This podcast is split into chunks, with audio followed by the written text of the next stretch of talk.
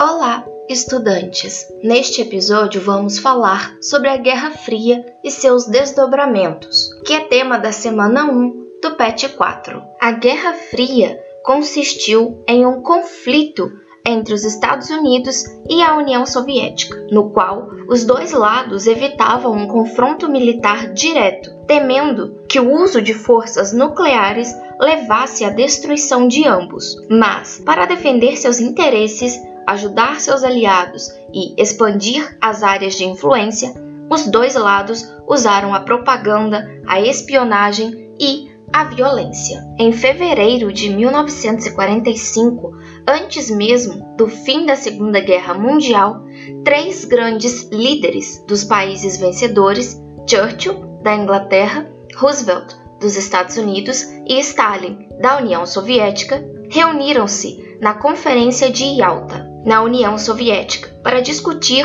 os rumos do mundo. Nela, os países ocidentais concordaram em ceder uma parte da Polônia para a União Soviética e permitir o aumento da influência soviética nos países do leste europeu, como Tchecoslováquia, Hungria, Romênia e a Bulgária, libertados do domínio nazista com a ajuda das tropas soviéticas. E isso foi feito sem que esses países fossem ouvidos. Meses depois, com a Alemanha já vencida, os aliados reuniram-se novamente, dessa vez em Berlim, na Conferência de Potsdam. Nessa conferência, os aliados tomaram uma série de medidas: a destruição de todos os símbolos, livros e monumentos nazistas, a criação do Tribunal de Nuremberg para julgar os criminosos de guerra, a divisão da Alemanha em quatro setores de ocupação: estadunidense, soviético, inglês e francês. A capital da Alemanha, Berlim,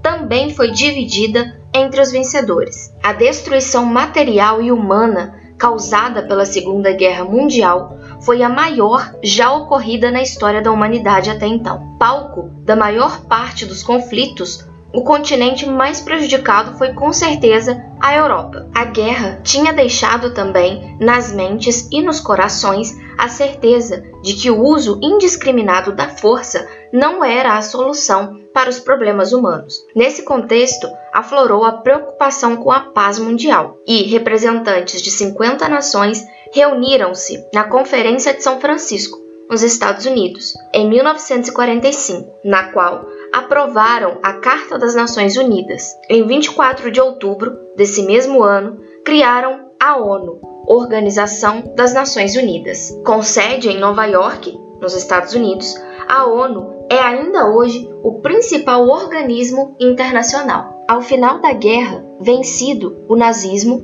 as rivalidades entre comunistas e liberais voltaram a se acirrar. Nesse contexto, em 1946, o líder britânico Winston Churchill fez um discurso que é considerado o marco inicial da Guerra Fria. Eis o que ele diz: Ninguém sabe o que a Rússia soviética e a sua organização internacional comunista pretendem fazer no futuro imediato, ou quais são os seus limites, se é que usar, para as suas tendências expansionistas. Se Stettin, no Mar Báltico, a Trieste, no Mar Adriático, uma cortina de ferro descer sobre o continente. Depois, Churchill afirmou que era preciso impedir a qualquer custo o avanço do comunismo para além daquela cortina de ferro que dividia e opunha a Europa. A seguir, convocou o Ocidente para uma grande cruzada contra o comunismo. No ano seguinte, o presidente estadunidense Henry Truman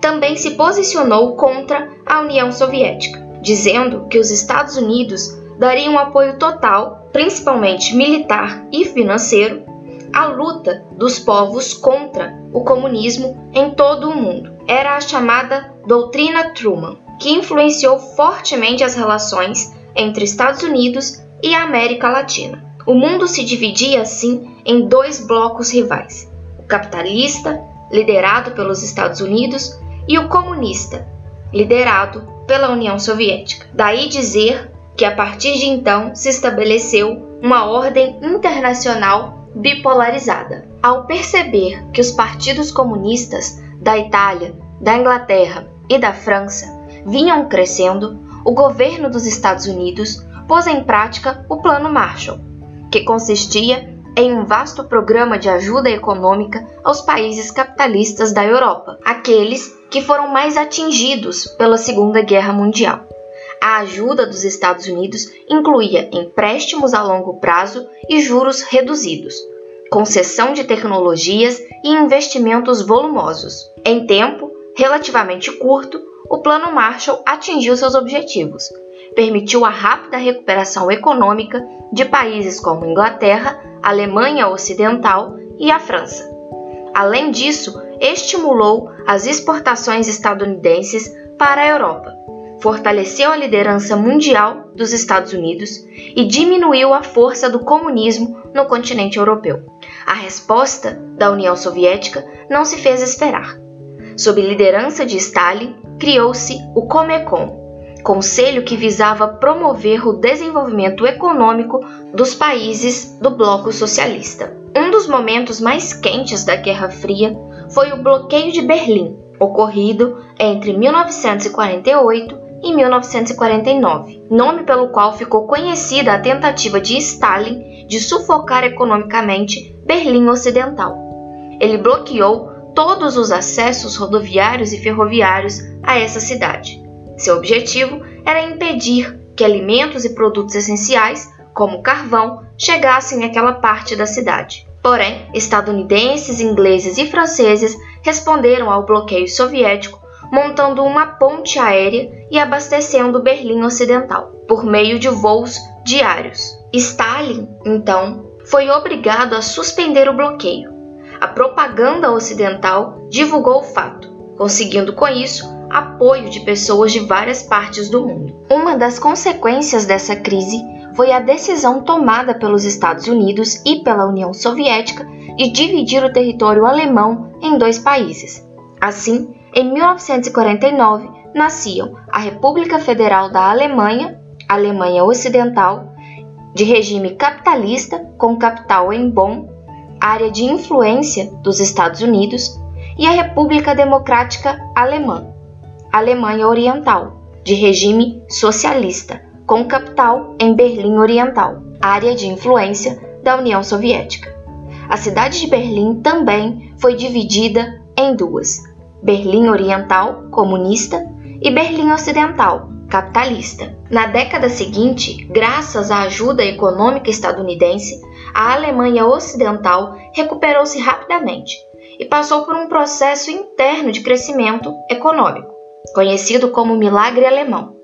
Atraídos pelo desenvolvimento econômico da Berlim Ocidental e inconformados com a opressão a que eram submetidos, muitos habitantes da Berlim Oriental começaram a fugir para o outro lado da cidade em busca de uma vida melhor. Para impedir a fuga dos alemães orientais, em 1961, o governo da Alemanha comunista construiu o Muro de Berlim, separando fisicamente as duas partes da cidade e fechou as fronteiras entre os dois países. Dessa forma, o Muro de Berlim se tornou símbolo da Guerra Fria. Outro momento quente da Guerra Fria foi o envolvimento dos Estados Unidos e da União Soviética na Coreia. Depois de ser libertada da ocupação japonesa em 1945, a Coreia foi ocupada por estadunidenses e soviéticos.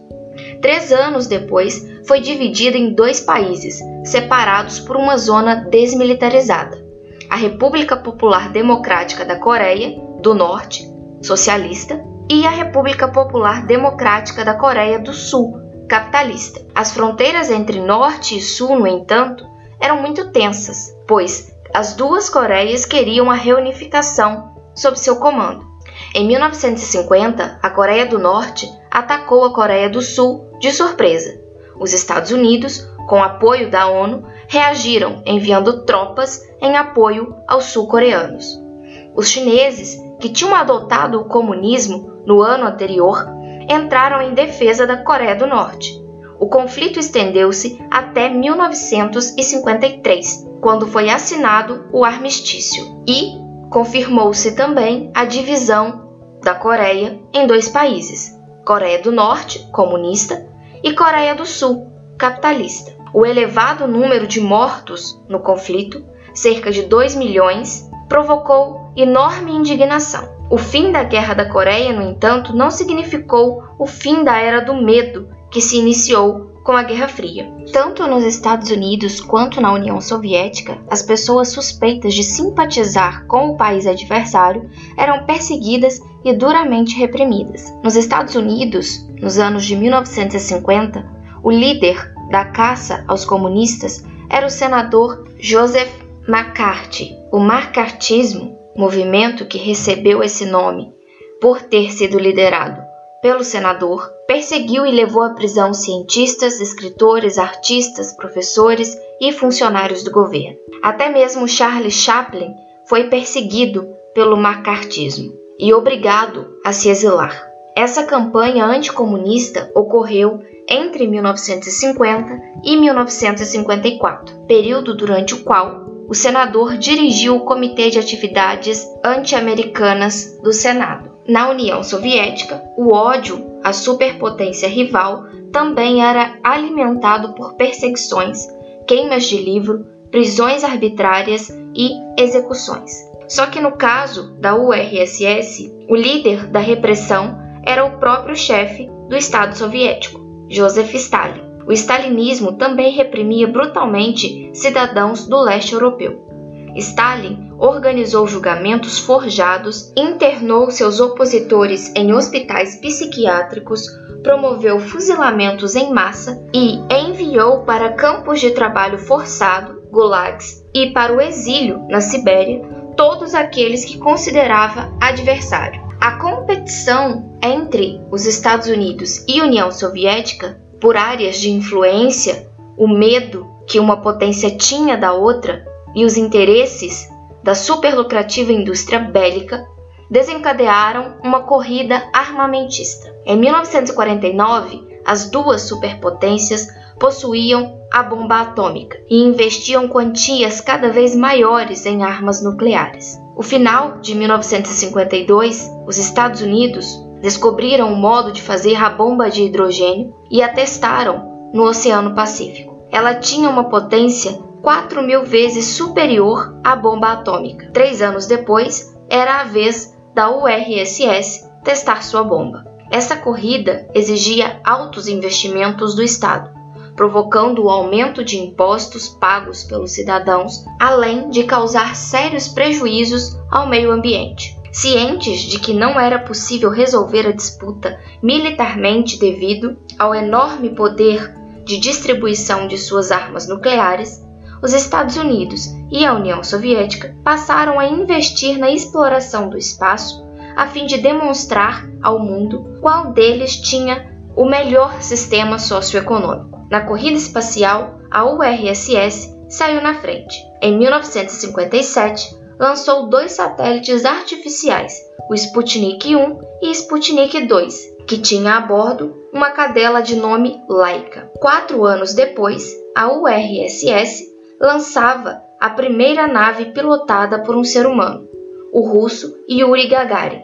A população soviética saiu às ruas para comemorar e Gagarin foi transformado em herói nacional. Os estadunidenses redobraram então seus investimentos em pesquisa espacial. Em 20 de julho de 1969, viajando a bordo da nave Apollo 11, o astronauta estadunidense Neil Armstrong foi o primeiro a colocar o pé em solo lunar, onde fincou também a bandeira dos Estados Unidos. E assim finalizamos este episódio. Desejo bons estudos. Até a próxima!